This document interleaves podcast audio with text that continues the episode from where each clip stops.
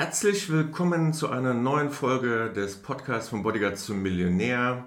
Wir haben heute einen ganz speziellen Gast, mit dem ich über verschiedenste Themen sprechen möchte. Es ist Christiane. Christiane ist leitende Angestellte in einer Regionalbank und ich wollte schon immer mal keinen Termin machen irgendwo in einer Bank, sondern tatsächlich bei einer Tasse Kaffee mal ganz entspannt über wirkliche Insights in einer Bank sprechen. Was passiert da? Wo sind die Trends? Wo geht die Reise hin? Was ist in den letzten zwölf Monaten alles so passiert? Wie ist überhaupt, wie sind die generellen Entwicklungen? Also lange Rede, kurzer Sinn, es geht los. Herzlich willkommen, Christiane, bei meinem kleinen Podcast. Ja, guten Morgen, Arthur. Vielen herzlichen Dank für die Einladung. Ich bin gern dabei und berichte gerne, was in der Vergangenheit war, was wir glauben, was in Zukunft sein kann und was wichtig ist für dich auf dem Weg vom Bodyguard zum Millionär. Genau, wir wollen ja ein kleines bisschen auch darüber sprechen, was Vermögensaufbau bedeutet, was sind Fehler, die Menschen machen und das erfahren wir hier als, aus erster Hand. Wir haben ja, sonst lesen wir viel Zeitungen und äh, versuchen da irgendwie was daraus rauszukitzeln. Aber es ist natürlich viel besser, das empirisch zu sehen und dann wirklich mal aus Erfahrungswerten irgendwie zu profitieren. Wir legen gleich los. Ähm, was sind denn überhaupt so, was ist in den letzten zwölf Monaten passiert? Wissen wir alles. Zinsen, wie wirkt sich das aus? Merkt ihr überhaupt irgendwas davon? Also als Banker, was, was passiert da gerade? Ja, es ist total spannend, was die letzte Zeit so gewesen ist. Du hast es gesagt, Zinsen, die gestiegen sind. Anleger, die verunsichert waren, auch natürlich zum Thema Aktien, all das, was so, so passiert ist. Zinsen, die gestiegen sind, auch im Sinne von, was bedeutet das für Immobilienkäufer, für Immobilienbesitzer, für Kredite, die laufen. Und ähm, was man tatsächlich feststellen kann, ist, auf einmal gibt es wieder Zinsen. Dass Anleger kommen und sagen, zum Glück endlich gibt es wieder Zinsen. Jetzt ist ja natürlich die Frage, was bedeutet das? Die Zinsen sind gestiegen, ja, aber wir haben das Thema Inflation, was du ja auch schon mal benannt hast in deinem Podcast. Die Inflation ist gestiegen, aktuell bei 8,7 Prozent. Wir haben im Moment Zinsen für ein Jahr ca. 2, 2,5 Prozent. Das heißt, man hat aktiv immer noch das Thema Kaufkraftverlust. Und ähm, also das Thema Inflation treibt jetzt alle um. Also es gibt keinen Menschen, glaube ich, der die Inflation nicht merkt. Früher haben wir das überhaupt nicht gemerkt. Jetzt merken wir es extrem. Ähm, gibt es jetzt Menschen, die dann sagen, ja gut, äh, Inflation äh, interessiert mich nicht oder ich lege mein Geld unter das Kopfkissen oder was, äh, wie, wie, reagieren die Leute darauf so in, in, in Bankgesprächen? Ja, das ist je nach Risikoaffinität unterschiedlich. Was ich allerdings feststelle, ist, dass offensichtlich viele Anleger auf das Thema Zinsen gewartet haben. Die haben in den vergangenen Jahren auch Wertpapiere gekauft hm. tatsächlich und haben das Thema Risiko mit ins Portfolio genommen, um dann jetzt zu sagen, nein, ich möchte kein Risiko mehr eingehen, ich möchte tatsächlich das Geld anlegen zu einem festen Zins mit einer festen Laufzeit, wissentlich, dass die Inflation nicht ausgeglichen wird. Und das ist das, was tatsächlich festzustellen ist, dass sehr, sehr viele, warum auch immer, das Thema Inflation kennen und wissen, dass das Geld weniger wert wird, trotzdem aber sagen, ja, ich nehme dieses Risiko in Kauf, dass es eben weniger wird. Ich möchte aber gerne einen festen Zins, eine feste Laufzeit und nominal darf das Geld nicht weniger werden. Ähm, da muss ich gleich mal unterbrechen oder einhaken. Ich habe da mal eine, eine Verständnisfrage. Also das sind ja alles erwachsene Menschen. Also die sind ja, und es geht ja nicht darum, dass man jetzt hochmathematische Vorgänge irgendwie äh, auf, aufgezeigt bekommt äh, von dir und deinen äh, Kollegen, sondern es geht ja darum, dass man sagt, die Inflation ist, sagen wir, 8% und ich bekomme auf dem, äh, auf dem Tagesgeldkonto 2%. Äh, das ist ja, da braucht man jetzt kein großer Mathematiker zu sein, um festzustellen, äh, das, ist ein, das ist ja ein Albtraum eigentlich, wenn man das dann äh, mit 2% äh, verzinst. Das macht, ja, das macht ja gar keinen Sinn irgendwie in, in, keiner, in keiner Berechnung. Das ist ganz unterschiedlich. Also ich stelle mir auch immer die Frage, warum ähm, warum machen Anleger das? Also wirklich zu hm. sagen, hm. ich, ich nehme nur 2%, weil die Alternative wäre ja zum Beispiel, in ähm, dividendenstarke Aktien zu investieren, um dann zwischen 3 und 5 Prozent Dividende zu bekommen oder noch Alternativen äh, zu Immobilien irgendwas zu machen. Ähm, und die Frage stelle ich mir tatsächlich auch und ich glaube, die Antwort ist so ein bisschen, ähm, also die, es gibt nicht diese eine Antwort, aber eine Antwort ist tatsächlich finanzielle Bildung, dass viele auch tatsächlich mit, den, mit dem Thema Finanzen Sowohl in der Schule bin ich der Meinung, dass das absolut vernachlässigt wird und dass das ein fataler Fehler des Bildungssystems ist. Das heißt, finanzielle Bildung nicht von Haus aus gelernt haben, heißt auch das Elternhaus. Das ist auch die Frage, wie, wie wird das Thema Geld und Finanzen im Elternhaus weitergegeben und betrachtet. Dann ist äh, auch die Sache, dass Geld und Finanzen sehr abstrakt ist. Dass also viele auch ähm, so ein bisschen Schwierigkeiten haben damit, zu sagen, okay, 10.000, dann 16.000, das sind alles Zahlen. Man kann es nicht anfassen, man kann es nicht in irgendeiner Form greifen. Da tun sich einige auch schwer. Und was wir tatsächlich jetzt auch feststellen, gerade in den letzten Monaten, ist das Thema German Angst, wie man das ja so nennt, äh, Risikoaffinität, wirklich zu sagen, okay, ich weiß, ich muss ein gewisses Risiko eingehen, um auch eine entsprechende Rendite zu erwirtschaften. Das sind so die Aspekte, die sich bei mir in Gesprächen oft rauskristallisieren ähm, und wo ich natürlich versuche, als Beraterin und als äh, diejenige, die dann diese, diese Themen vermittelt, das auf eine Schiene zu bringen, dass mein Gegenüber das auch versteht, mhm. tatsächlich rational versteht. Es ist am Ende ja auch Mathematik tatsächlich. Und dann ähm, sagen kann, okay, aus dem, was ich jetzt erfahren habe, leite ich für mich ab, was ich tun möchte. Um dann tatsächlich bei einigen festzustellen, sie haben das verstanden, sie haben verstanden, wie das System funktioniert, Stichwort Inflation, Zinsentwicklung, Zinseszinseffekt, all das, und entscheiden sich trotzdem oftmals dagegen, weil das für sie zu komplex sich darstellt. Aber ich, ich, ich struggle da so ein bisschen mit dem Verständnis, weil äh, das ist ja, du, ich stelle mir das einfach mal so vor. Ne? Es kommt jetzt jemand zu dir und du rechnest denen das ja vor. Also du sagst ja nicht, ja, abstrakt, das sind 2%, das sind 4%, so stelle ich mir das zumindest vor, sondern du stellst dich ja hin oder, oder ihr setzt euch zusammen, ihr schaut euch die Finanzen an und dann sagst du, wenn du jetzt eben 100 Euro jeden Monat zur Seite legst, was, was, was rechnest du ihnen dann vor? Genau, also da habe ich ein konkretes Beispiel tatsächlich. Ich hatte einen Kunden, der hat ähm, relativ viel Geld auf dem Tagesgeldkonto gehabt, also waren mhm. ungefähr 200.000 Euro. Und natürlich ist es ja wie bei allem, ähm, wenn, wenn man etwas macht, mh, die Frage, aus welcher Motivation heraus mache ich das? Das heißt, es gab keine Zinsen, er hatte das Geld, was kann ich tun, damit aus diesem Geld mehr wird? Und dann habe ich ihm verschiedene Möglichkeiten gezeigt, unter anderem Aktien, Aktienanleihen. Ähm, es gab dabei Aktienanleihen zwischen 6 und 8 Prozent. Ich habe so verschiedene Dinge da rausgesucht. Und dann hat er gesagt, nee, eigentlich ist das überhaupt nicht mein Thema, aber ich möchte gern was machen, Zinsen gibt es nicht, also investiere ich. Soweit so, macht, soweit so viel Sinn macht es erstmal. Mhm. Genau, so, dann habe ich gesagt, wir brauchen ja auch nicht alles investieren, wir fangen erstmal an. Und dann hat es super funktioniert. Also er hat die Zinsen bekommen, hat am Ende Aktien bekommen, hat die Aktien wieder mit Gewinn verkauft. Das heißt, die Erfahrung, die er daraus generiert hat, müsste ihm ja zeigen, okay, das funktioniert. Natürlich mit dem Risiko, dass Aktien auch schwanken können, wenn man eine Aktie dann bekommt oder Aktie kauft, dass der Wert runtergehen kann. So, das heißt, die Erfahrung hat ihm gezeigt, ich kann dadurch tatsächlich Rendite machen. Dann war das Geld fällig ich habe ihn wieder eingeladen. In der Zwischenzeit gab es wieder Zinsen.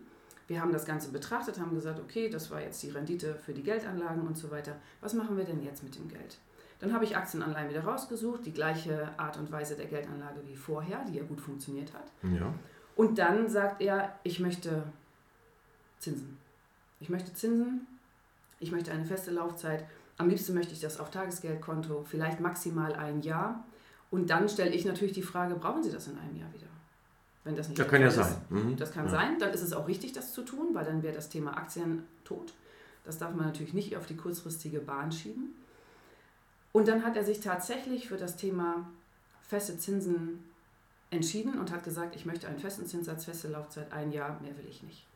Und also es ist für mich schwer nachzuvollziehen, tatsächlich, das Thema Inflation haben wir ja nach wie vor. Also es hat sich ja nicht verändert, dass wir jetzt auf einmal eine Inflationsrate von 1% haben. Und das ist das, wo ich aus der Erfahrung sagen kann, es ist, es ist wichtig, eine Struktur zu haben und auch das Thema Risiko mit einzubauen. Aber die Erfahrung hat halt gezeigt, dass viele eben dann tatsächlich sagen, ich habe nur diesen einen festen Zins und das ist das, was ich will. Aber ist das nicht absolut verrückt, um es mal, mal, mal ganz deutlich auszusprechen? Das ist ja, das ist ja Wahnsinn. Also wenn ich sage, ich habe jetzt, äh, egal wie viel, 30.000, 100.000 Euro und ich kann und das kann man ja, das, vielleicht kommen wir ja noch drauf, ähm, mit ETFs und anderen Sachen immer im Schnitt auf Long Term immer so zwischen 8 und 10 Prozent bekommen, was in heutzutage eigentlich ja auch nur der Inflationsausgleich wäre. Genau. Wenn wir dann aber sagen, 2%, wir legen jetzt 100.000 Euro zu 2% an, habe ich dann nach einem Jahr 102.000 Euro. Die Kaufkraft ist aber ja enorm runtergegangen. Ich hatte das auch in einem Podcast. Innerhalb von zehn Jahren bei, dem heutigen, bei der heutigen Inflation halbiert sich die Kaufkraft. Das bedeutet ja, jemand, der auch so viel Geld ja erwirtschaftet hat, also mir tut es ja richtig leid, mir tut es ja richtig weh, wenn jemand so viel Geld ja in, in, in, in schweißtreibender Arbeit, äh, irgendwo da mit so viel Geld wahrscheinlich als Manager, irgendwo da sich erarbeitet hat und dann das Geld dort liegt und dann de facto nach zehn Jahren sich das Geld halbiert hat. Also natürlich nicht das Geld an sich, aber die Kaufkraft des Geldes. Und, und das ist, das mag zwar jetzt abstrakt klingen und bei 2% kann man das, äh, der Inflation, kann man das tatsächlich auch äußerst schwierig greifen.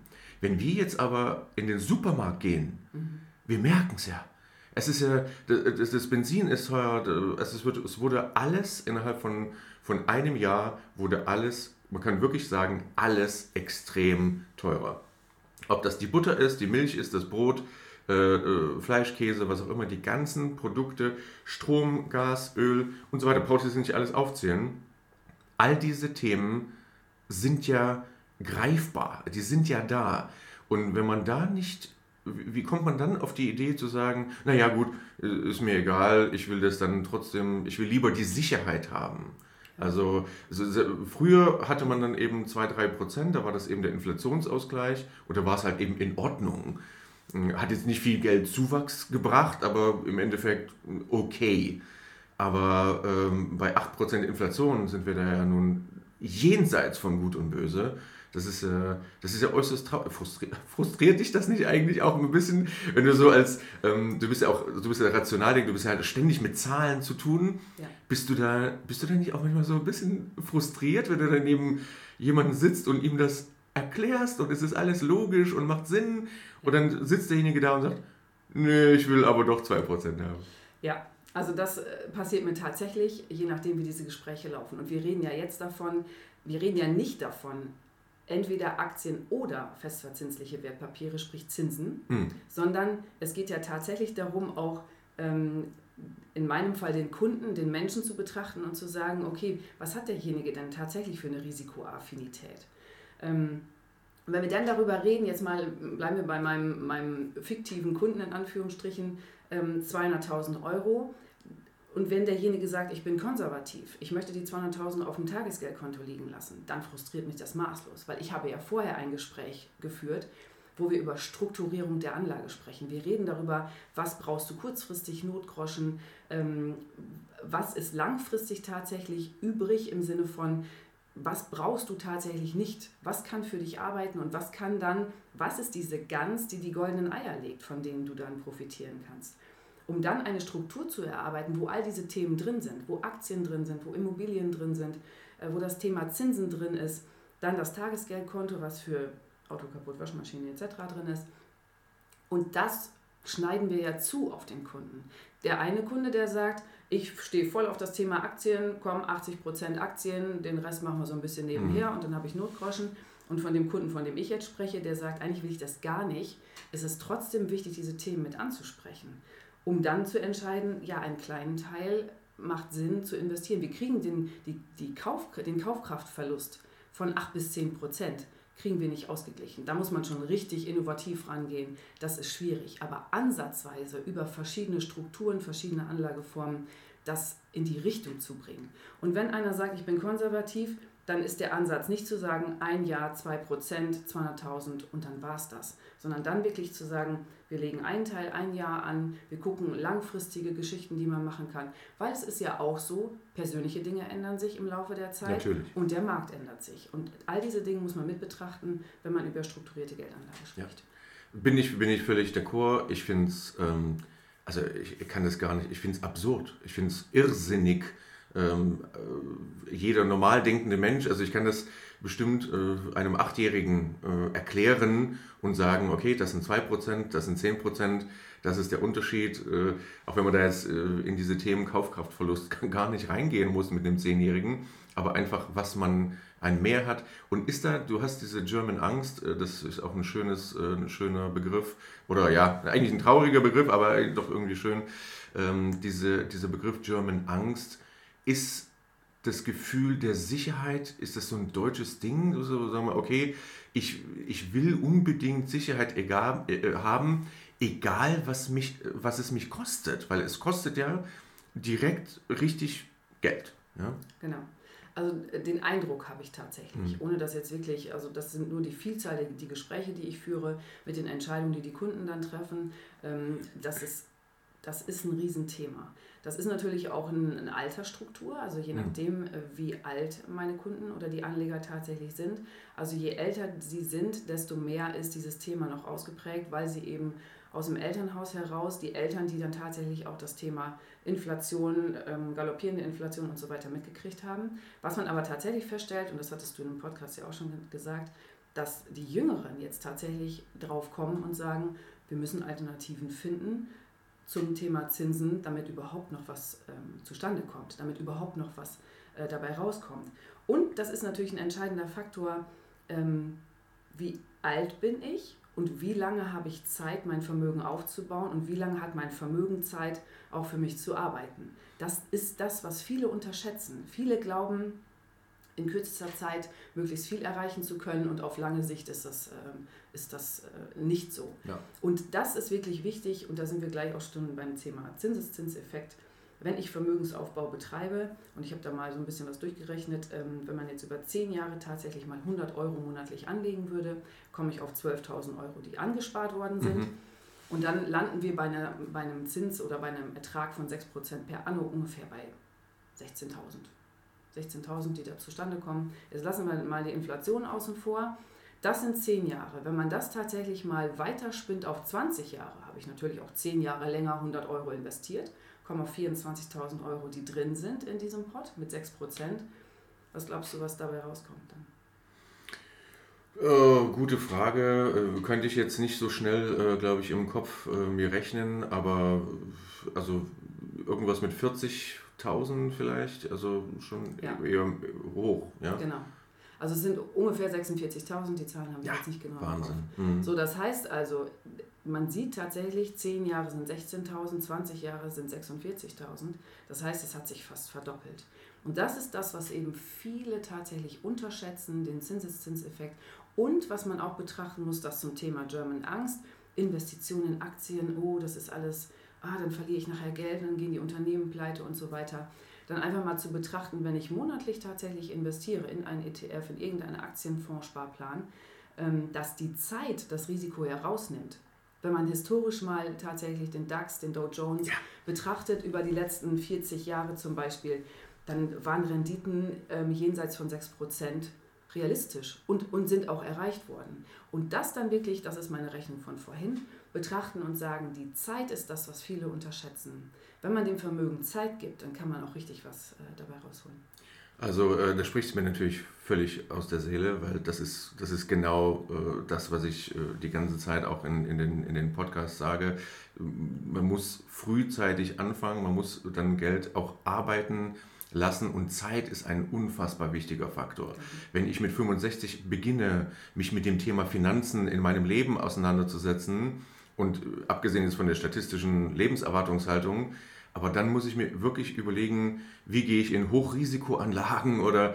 Aber zu, ähm, zu, zu, zu German Angst nochmal ganz kurz. Ähm, glaubst du, dass das, äh, also dass das so irrational ist, weil, weil Menschen diese Erfahrung gemacht haben, also wie zum Beispiel eben, ich sag mal, dieses typische Beispiel ist die Telekom-Aktie, wo dann, dann die Rentner angefangen haben, die Telekom-Aktie zu kaufen äh, und Manfred Krug hat dafür geworben und so weiter und dann ist es abgestürzt und dann äh, waren wir plötzlich von, von einem Land der Aktionäre über Nacht geworden sozusagen. Das hat sich nicht dahin entwickelt, wie bei den Amerikanern zum Beispiel, wo ich glaube drei Viertel aller Menschen Aktien besitzen in Deutschland ist es ungefähr ein Viertel, soweit ich das jetzt, äh, soweit ich das jetzt weiß oder aus den, aus den letzten Jahren auch mal gelesen habe.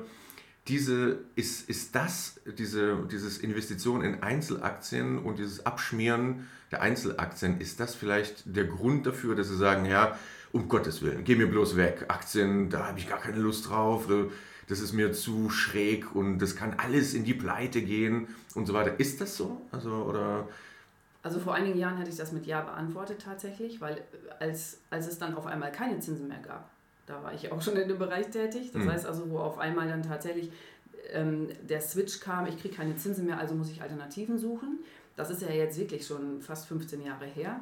Da war das tatsächlich Thema. Viele, die das Thema Telekom mitgekriegt haben, die das Thema ähm, Deutsche Post mitgekriegt haben oder ähm, auch die Dotcom-Blase, die geplatzt ist. All diese Themen ähm, haben viele mitbekommen, sind auch seinerzeit dann Ende der 90er in diesen Bereich rein. Also wenn die Bildzeitung schreibt, kauft Aktien, da waren ja auch viele dabei, die dann gesagt haben, ja, dann mache ich das jetzt mal. Alle verdienen damit Geld, das war ja auch in aller Munde, das war ein Riesenhype. Und dann ist es natürlich, dann ist es, was heißt natürlich, dann ist es abgestürzt. Und die Erfahrung haben tatsächlich viele gemacht. Und das ist das, was in den Gesprächen aber jetzt immer weniger wird, weil einfach die Zeit jetzt verstrichen ist, ist, die mhm. Generation, ähm, die heranwächst, die eben diese, diese Phase gar nicht mehr mitgekriegt haben.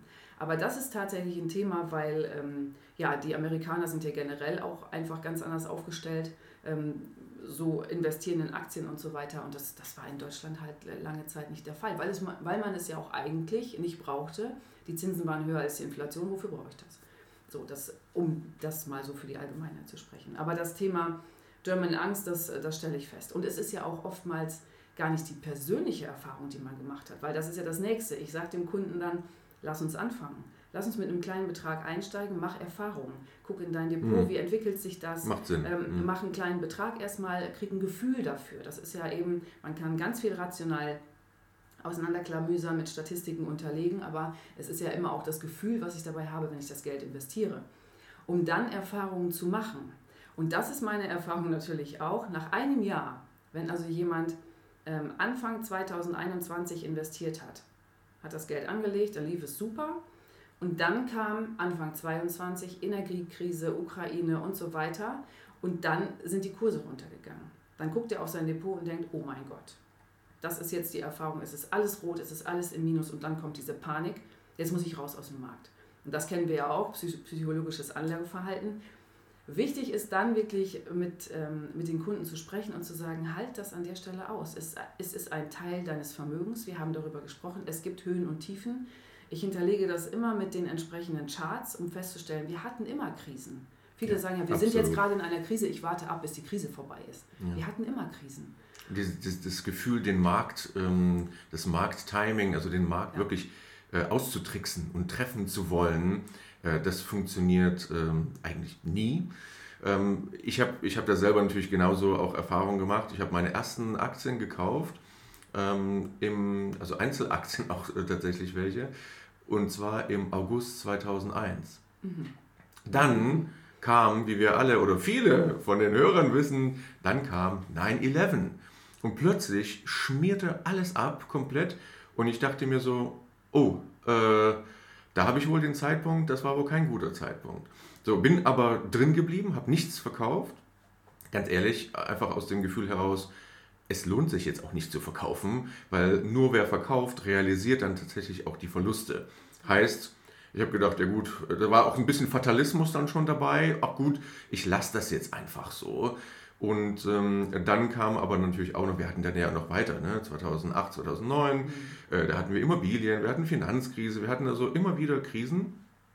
Das Gute daran ist, du kaufst ja immer wieder nach. Also beim, wenn du Aktienfonds anlegst, ne, 100 Euro, 200, 500 Euro jeden Monat, kaufst du immer Anteile von diesem Aktienfonds und du kaufst eben die Anteile, wenn die eben auf 50 Prozent der Aktienfonds gefallen ist, kaufst du eben in dieser Zeit mehr Anteile. Du musst aber, glaube ich, von der gesamten, ähm, ja, von der ganzen, gesamten Strategie musst du überzeugt sein, das ist was ich, was ich will. Und jetzt bin ich natürlich, weil ich das alles ausgehalten habe, natürlich auch mit meinen äh, allen Aktienfonds im Plus. Genau. Es gibt nichts, ähm, aber legst du dann den Kunden, also vielleicht denken die auch in äh, Kategorien wie, oh mein Gott, jetzt, jetzt schwatzen die mir einen Biotech-Fonds auf und der ist dann, oh, da sind die Schwankungen, die Volatilität, äh, Volatilität ist riesig und, äh, und da muss ich dann also das dann mit 50%, 70% Abschlägen oder die gehen ganz pleite. Legst du den dann auch mal oder zeigst du ihnen dann, also sicherlich machst du das, ne, aber ein, ein ETF äh, vor oder so, so ein Langfristchart. Ich bin froh von, äh, Freund von Langfristcharts, mhm. zum Beispiel eines Dow Jones oder eines DAX, wo man dann ganz klar sieht, okay, das sind jetzt 30 Jahre Dow Jones. Und da sieht man, die Kurve geht von links unten nach rechts oben, also eigentlich alles prima. Und man sieht, hier ist eine Ölkrise, hier ist eine Immobilienkrise. Und es geht immer, es gibt Ausschläge, das ist, das ist keine Linie, es geht schon wieder hoch und runter aber du legst ihnen das doch bestimmt auch mal vor. Ich versuche immer, du siehst, ich versuche gegen die German Angst anzukämpfen, äh, aber äh, du legst ihnen das vor. Was sagen die dann? Also das interessiert mich einfach. Ich habe manchmal den Eindruck, das ist denen zu abstrakt. Habe ich vorhin hm. schon gesagt, dass, dass sie wirklich. Immer noch zu abstrakt. Das ist, das ist Mathematik, das habe ich in der Schule mal irgendwann gehabt, Kurvendiskussion so. Also ähm, natürlich, das lege ich denen vor, um dann zu sagen, wenn du einen Sparplan, das sprachst du vorhin an, es auszuhalten in diesen Krisen. Hm. Wirklich zu sagen, ich kaufe explizit weiter in diesen Krisen, wo die Kurse runtergehen, weil ich dann günstiger an die Anteile komme. Und alle die, die das ausgehalten haben, so wie du jetzt auch, sagen hinterher, ja zum Glück, mein Gott, also gut, dass ich das ausgehalten habe, weil der Chart zeigt es ja. Es gibt Krisen, dann gehen die Kurse runter, dann geht es wieder rauf und wenn man mal wirklich von links unten, also man setzt links unten einen Punkt und rechts oben, man sieht ja, die, das ist ja vom Grundsatz her eine Linie, natürlich, natürlich geht es mal wieder ja. runter, aber generell steigen die Kurse. So, das heißt, wenn man einen monatlichen Sparplan hinterlegt und dann diese Krisen tatsächlich aus, ist es ja wie beim Tanken. Normalerweise würde jeder sagen, ähm, ich mache mir so einen so ähm, Tank in den Garten und ich tanke ja nur, wenn die, wenn die Kurse unten sind, um dann im weitesten Sinne zu verkaufen, wenn, wenn der, der Preis pro Liter Diesel oder mhm. Benzin mhm. wieder gestiegen ist. Dann mache ich mir den Tank doch voll, wenn die Kurse unten sind, weil ich ja weiß, dass das wieder steigt. Und so ist es ja bei der Geldanlage in Aktien und Aktienfonds genauso. Dass man dann sagt, ich kaufe monatlich zu einem bestimmten Betrag. Wenn die Kurse unten sind, gibt es dann mehr Anteile. Wenn die Kurse oben sind, weniger. Cost-Average-Effekt nennt sich das. Genau, um dann eben zu sagen, ETFs, sprachst du gerade schon an, aktiv gemanagte Fonds. Gibt ja unterschiedliche Art und Weisen, wie man sein Geld in dem Bereich anlegen kann. Und da hängt es auch wirklich davon ab, ähm, wie der Kunde, wie, wie der Anleger tatsächlich sagt, wie er es angelegt haben möchte. Es gibt ähm, Menschen, die sagen, ähm, ich habe da keine Ahnung, ich weiß nicht genau, was ich da machen soll, dann kann man wirklich sagen, wir müssen so, so ein, also es gibt ja auch die, die Basisinvestments oder Core-Investments und Satellite-Strategie, das sind ja diese, diese Themen, die man dann macht. Um das zu erklären für die Hörer da draußen, es gibt ein Basisinvestment und es gibt die Themen, die man drumherum machen kann. Biotech mhm. hast du gerade schon angesprochen. Es gibt aber auch das Thema Wasser, Nachhaltigkeit, ähm, äh, künstliche Intelligenz, also all diese Themen, wo man sagt, ich möchte speziell in dieses Thema investieren. Da gibt es aktiv gemanagte Fonds, die man machen kann. Es gibt Indizes, auf die man das machen kann.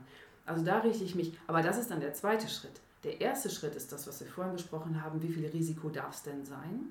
Und wenn wir dann dazu übergehen und sagen, wir investieren tatsächlich in Aktien, in Unternehmen, in welchem Bereich machen wir das? Gibt es ETFs?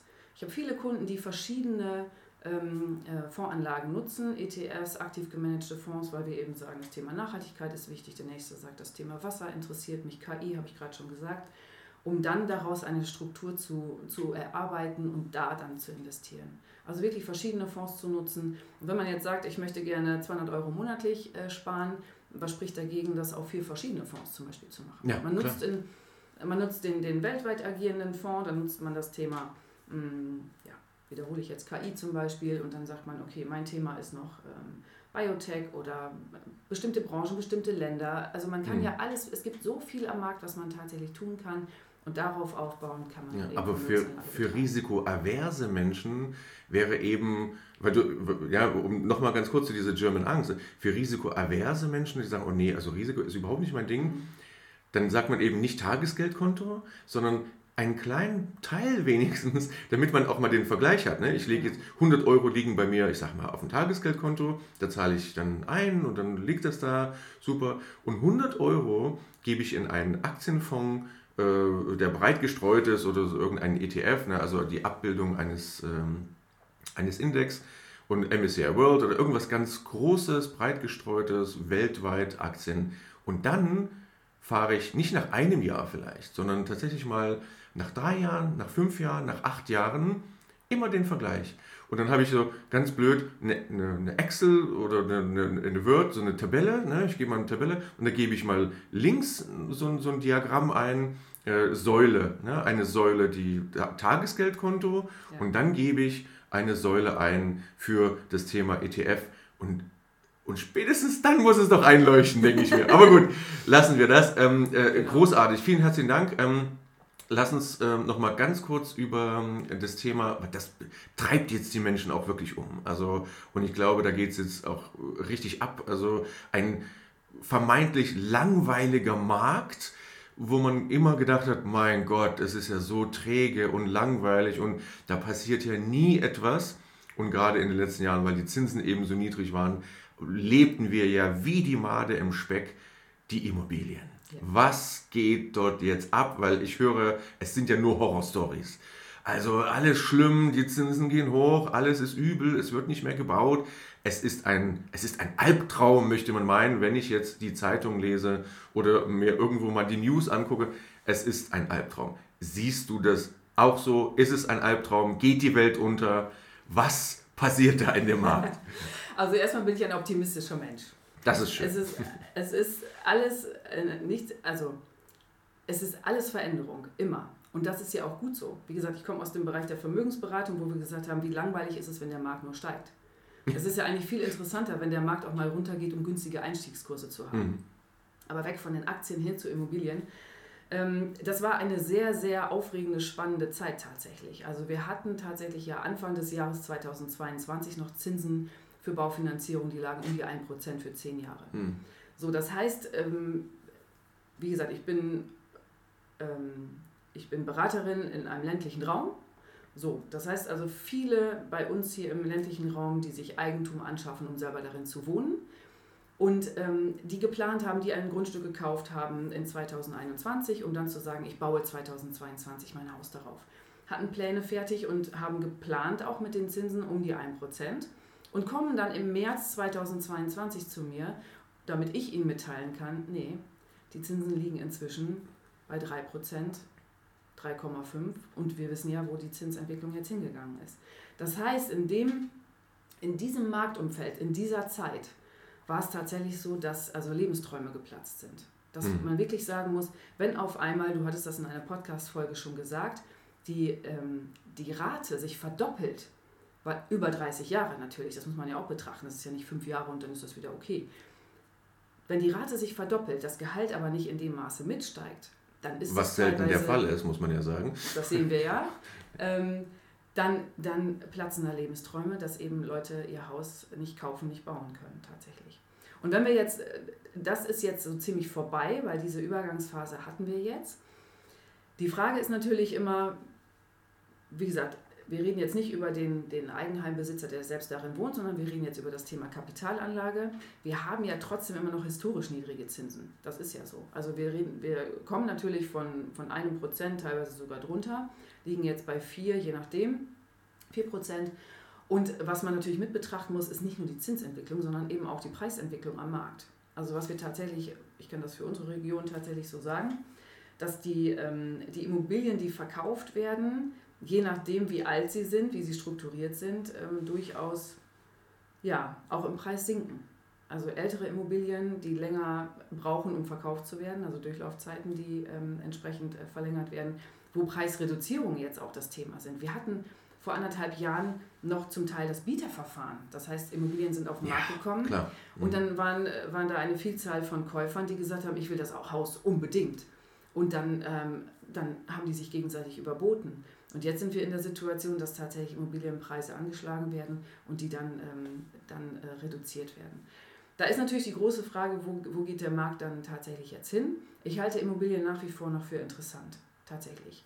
Weil Wohnraum ist knapp, liest man überall. Es wird weniger gebaut aufgrund der tatsächlich jetzt aktuell äh, gestiegenen Zinsen, aber auch die Baupreise, die ja massiv gestiegen sind in den, äh, im letzten Jahr. Also nur um das mal so zu sagen, also wenn, wenn wir jetzt äh, ein Quadratmeterpreis äh, früher gebaut würde, wurde für 1500 Euro, dann, äh, dann konnte man eben äh, auch für 3000 Euro den Quadratmeter äh, etwas kaufen, Neubau.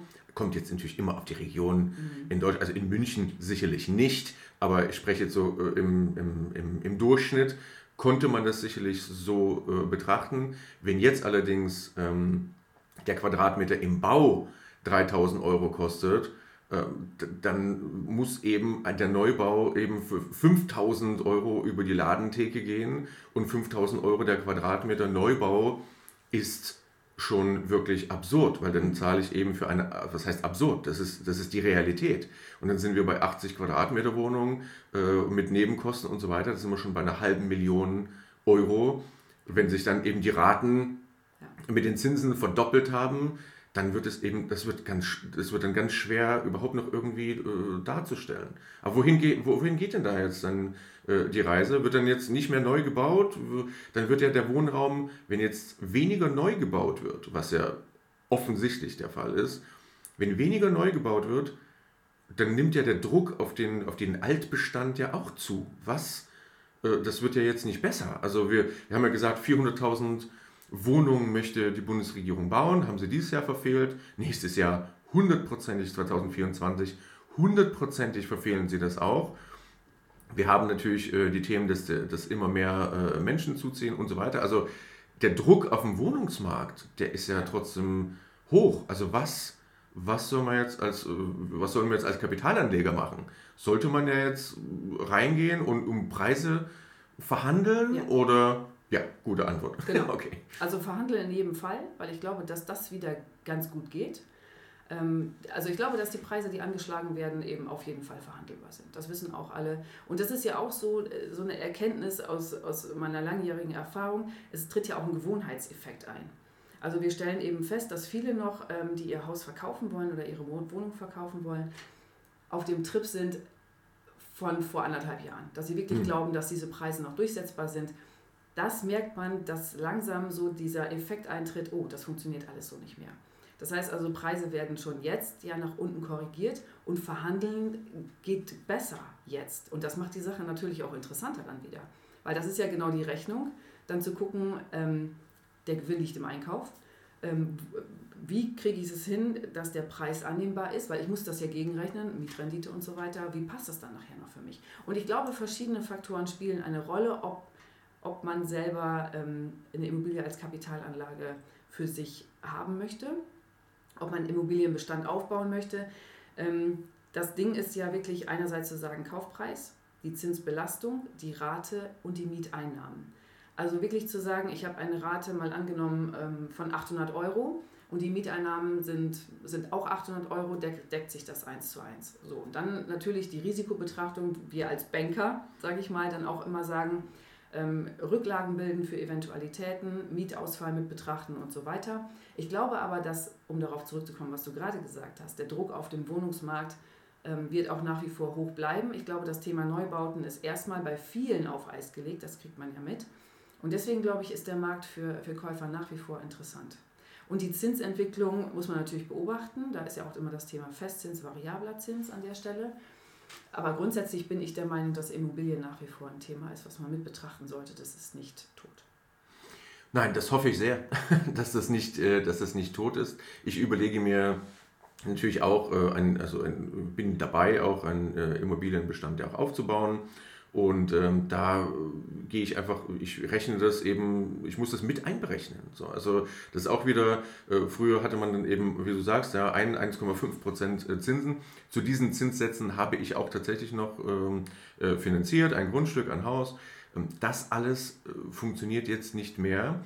Wenn aber die Zinsen so stark gestiegen sind, muss ich eben überlegen, ob ich, wenn ich jetzt eine, eine Wohnung kaufe für 100.000, ob die dann eben nicht 10.000, 15.000 sogar, ähm, in manchen vielleicht sogar also vielleicht 20.000 runtergehen, weil die Zinsen eben äh, so massiv gestiegen sind. Und äh, das wird, äh, einerseits wird dieser Druck aufgebaut auf den Markt und natürlich von den Wohnungssuchenden. Glaubst du, dass die äh, Mieten steigen werden? Also ist, das, ähm, ist das ein Thema? Also das glaube ich schon, dass die Mieten steigen. Also das kriegen wir ja jetzt auch schon mit.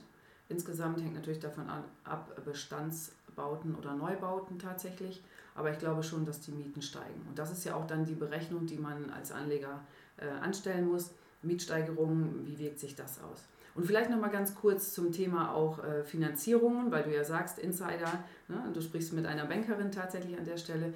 Ähm, wie ist das denn eigentlich bei uns als Bank? Wie betrachten wir eine Finanzierung tatsächlich, wenn du kommst und sagst, ich habe eine Wohnung gefunden, ich möchte die gerne finanzieren? Dann gab es ja lange Zeit tatsächlich auch die 100% Finanzierung, dass man dann gesagt hat, okay, Nebenkosten bitte aus eigenen Mitteln oder teilweise noch mitfinanziert. Ähm, das geht nicht mehr so einfach. Also, weil man eben, wie gesagt, äh, feststellt, ähm, dass Immobilienpreise eben durchaus auch sinken können, der Wert der Immobilie sinken kann. Und dann ist es natürlich immer die Frage auch der Sicherstellung an der Stelle. Wichtig ist also wirklich tatsächlich Eigenkapital zu haben um dann mit der Bank in, in Kommunikation zu treten und so in Verhandlungen zu treten, wenn man so will, und zu sagen, okay, wie viel Eigenkapital bringe ich ein, wie wirkt sich das auf den Zinssatz aus? Und natürlich musst du dann, Thema Leverage-Effekt, gucken, ähm, wie rechnet sich das dann oder wie verhält es sich dann mit meiner Rendite an der Stelle? Wie, ja. wie rentiert dann mein Eigenkapital, was ich einbringe? Und das sind, ist ja nur ein Faktor von, von vielen dann an der Stelle. Und deswegen glaube ich, ähm, ja, Einstiegspreis, also Stichwort ähm, Kaufpreis der Immobilie mit betrachten, dann auch, wie gesagt, variabler oder fester Zins an der Stelle ähm, und ja, nochmal zurück zum Thema Mieten. Ich glaube, dass die Mieten steigen. Großartig. Also ähm, ich glaube das auch ähm, und ähm, die, die, Preise natürlich für die, für die großen Häuser, große Wohnungen habe ich auch festgestellt, dass sie äh, stagnieren oder fallen, weil es eben, wie wir gerade besprochen haben, das mit der Finanzierung äußerst schwierig geworden ist. Ja. Äh, ich wollte mir eine Wohnung kaufen, vier Zimmer, großartig, äh, habe so mit 1000 Euro gerechnet, äh, zack, jetzt sind es 2000 Euro, kann ich mir nicht mehr leisten und gehe dann was, entweder gehe ich, verkleinere ich mich, was nicht immer geht, ja, ich, ich habe jetzt Familie mit Kindern, kann ich also nicht unbedingt sagen, na gut, dann ziehe ich in eine Zweizimmerwohnung. Das wird nicht funktionieren. Also dränge ich oder drängen denn diese Menschen auf den Wohnungsmarkt. Die kommen und sagen, na gut, ja, Mist, da muss ich eben doch zur Miete eben weiterleben, äh, weil eben diese 2000 Euro äh, an die Bank abzudrücken, über eben wie du sagst, 15 Jahre, 20, 25 Jahre, nicht mehr stemmbar ist. Mhm. Also das ist ein, äh, das ist, glaube ich, ein riesen, ein Riesenthema, was sicherlich auch dramatisch ist äh, für viele Menschen genau. äh, oder bei denen jetzt die Finanzierung ausläuft. Ja. Das, das, daran muss ich auch letztens denken, wenn jetzt die Finanzierung von 1,5 Prozent jetzt ausläuft, ist jetzt zu Ende und jetzt muss ich mir auf dem Kapitalmarkt neues Geld besorgen und dieses Geld kriege ich nicht mehr unter, keine Ahnung, jetzt 4,5 äh, Prozent, dann kann es auch bitter werden. Ja, und das, das ist natürlich eine Entwicklung, die wir ja auch sehen. Das ist natürlich immer die Frage, wie habe ich als, als Immobilienbesitzer meine Finanzierung aufgebaut? Bei uns ist es so, dass wir zum Großteil tatsächlich auch Angebote machen, dass es durchfinanziert ist. Sprich, dass wirklich über diese 30 Jahre der Zinssatz planbar und fest ist, sodass diese bösen Überraschungen nach zehn Jahren nicht unbedingt kommen. Aber es gibt natürlich auch diejenigen, die sich bewusst dafür entschieden haben vor zehn Jahren und gesagt haben, ich mache den Zins für zehn Jahre fest, wir gucken mal, was dann passiert. Und dann haben wir natürlich die Situation, mhm. die du beschrieben hast jetzt gerade. Und das kann ich mir vorstellen, dass das so tragisch das für diejenigen ist, die diese Immobilien haben und dann das, warum auch immer, also nicht warum auch immer, sondern aufgrund dieser Tatsache das nicht mehr stemmen können. Diese Immobilien werden ja jetzt auch auf den Markt kommen, kann ich mir vorstellen. Also warum kommen Immobilien auf den Markt, wenn die Finanzierung nicht mehr äh, tragbar ist? Ähm, eben aufgrund von Zinsänderungen, also Zinssteigerungen an der Stelle. Was oft auch ein Thema ist, das Thema Scheidung wenn dann wirklich einer wegfällt und ähm, die Finanzierung ja. ist mhm. dadurch nicht mehr gegeben. Dadurch kommen Immobilien auf den Markt, die man dann kaufen kann. Und ähm, das sind ja so Entwicklungen, die wir jetzt sehen. Und wie gesagt, wir müssen das, das Tragische an der Stelle ausblenden, wenn wir als Kapitalanleger dann tatsächlich unterwegs sind. Und das sind, sind so Faktoren, wo man sagen kann, da kommt immer mehr jetzt tatsächlich. Und da gibt es auch viele, die sagen, wir warten das erstmal ab. Es, man kann ja auch noch gar nicht so richtig man sieht die Trends, dass es in die Richtung geht, was aber tatsächlich dann nachher auf den Markt kommt, weiß man ja gar nicht. Und dass dann das auch wieder dafür sorgt, dass die Immobilienpreise dann fallen können tatsächlich.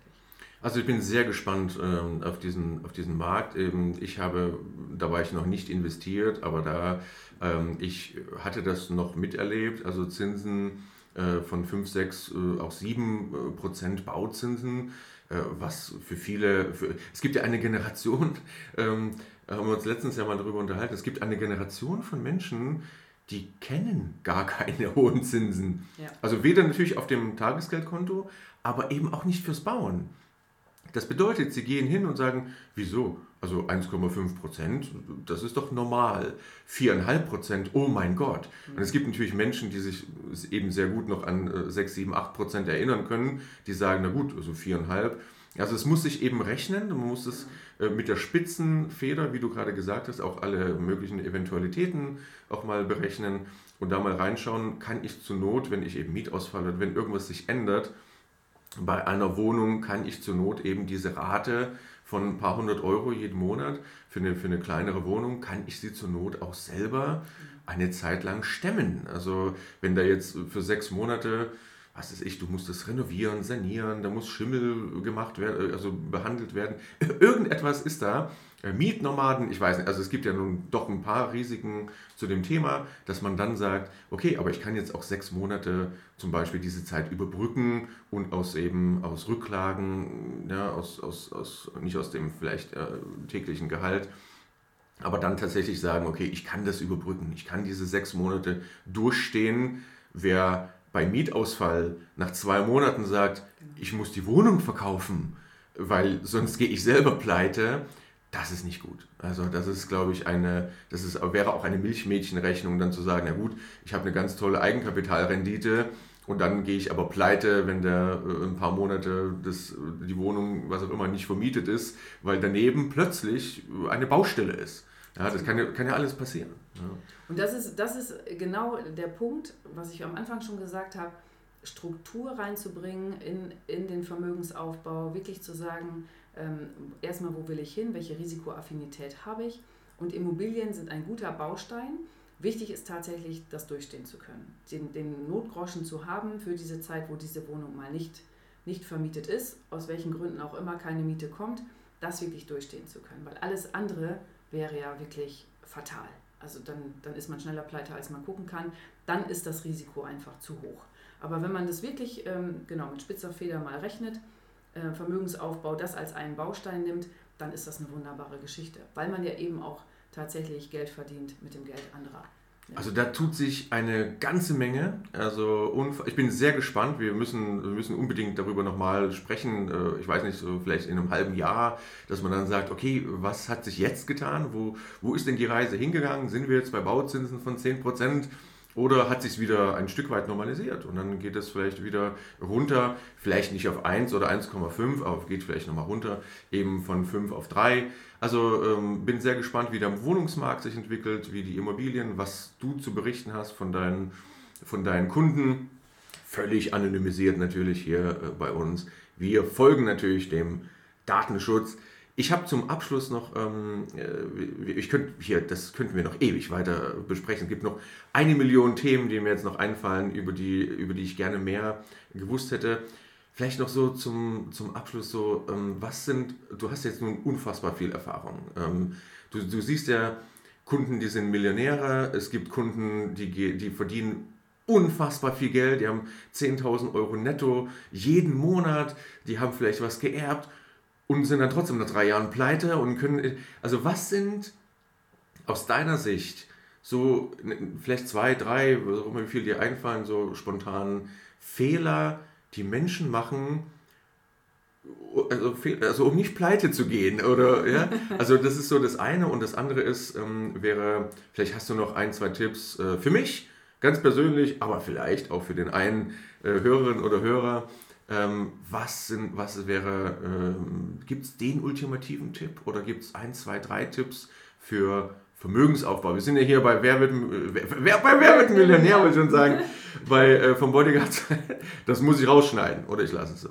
Vom Bodyguard zum Millionär heißt, wir wollen ja natürlich, äh, wir streben ja in höhere Sphären. Also zwei, drei Fehler und äh, vielleicht ein, zwei Tipps, äh, die du noch mitgeben kannst. Das wäre schön. Ja, sehr gerne. Also genau, jahrelange Erfahrung und das, was ich immer wieder höre, ist, ja, da warte ich doch erstmal ab, bis die Zeiten besser werden, bis die Zinsen besser werden, bis die, die Rahmenbedingungen besser werden. Warten ist das Schlimmste, was man tun kann.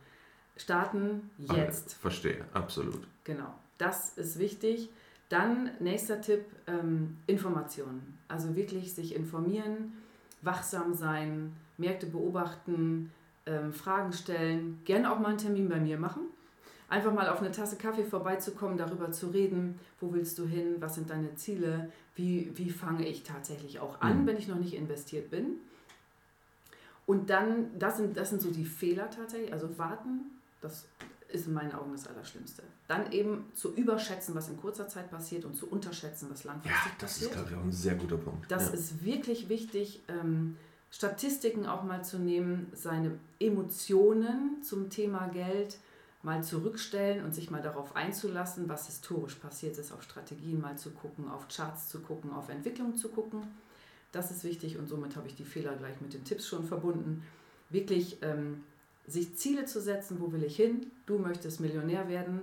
Das heißt also, das ist das Ziel an der Stelle. Jawohl. Und um dann, um dann wirklich zu sagen, gut, das Thema Immobilien ist wichtig, das Thema Aktien ist wichtig. Ähm, dann auch das Thema, darüber haben wir jetzt gar nicht gesprochen, Einnahmensteigerungen zum Beispiel, wie kann ich das mhm. machen? Dann das Thema, was ich vorhin schon hatte, ähm, auch zu gucken, was ist denn tatsächlich deine Gans, die die goldenen Eier legt, dann die Gans auch nicht zu schlachten. Ne? Das Vermögen dann für sich Ich liebe übrigens dieses Bild, weil du hast es jetzt schon äh, das zweite Mal gesagt. Ich liebe dieses Bild. Ich weiß nicht mehr, von wem das ist, ob das jetzt Costolani oder Bodo Schäfer war, aber ähm, einer von den, äh, von, den, äh, von den Menschen, die tatsächlich in, in ihrem Leben einiges äh, gemacht haben zum Thema Geld, äh, bedeutet, ich habe eine Gans und die Gans ist eben 100.000, 200.000, 300.000 investiertes Geld in was auch immer, Aktien, Immobilien, so und der schlimmste, und die, das wirft Dividende ab oder es wirft eben Erträge ab und die schlimmste Sache, die passieren kann, ist, ja. die Leute sparen sich das an, die Gans beginnt goldene Eier zu legen und dann schlachten sie die Gans, lösen diese 100.000 Euro auf und kaufen sich einen Porsche. Ganz ja, genau. also Porsche jetzt ne, sinnbildlich für schwachsinnige Ausgabe, sei jetzt mal in dem Moment. Weil in genau. dem Moment, also es ist, ein, das ist, finde ich, ein unfassbar wichtiger Punkt. Ja. ja. Und so sehen wir, dass wir noch mehr und mehr darüber reden können, dass es ganz viele Dinge gibt, die noch zu besprechen sind. Wir haben nur jetzt am Rande tatsächlich ein bisschen was gemacht. Und ähm, ja, also was mache ich selber? Vielleicht das auch nochmal so als Abschluss. Was mache ich selber? Also ich bin tatsächlich in Aktien investiert, in Einzelaktien, in Fonds investiert.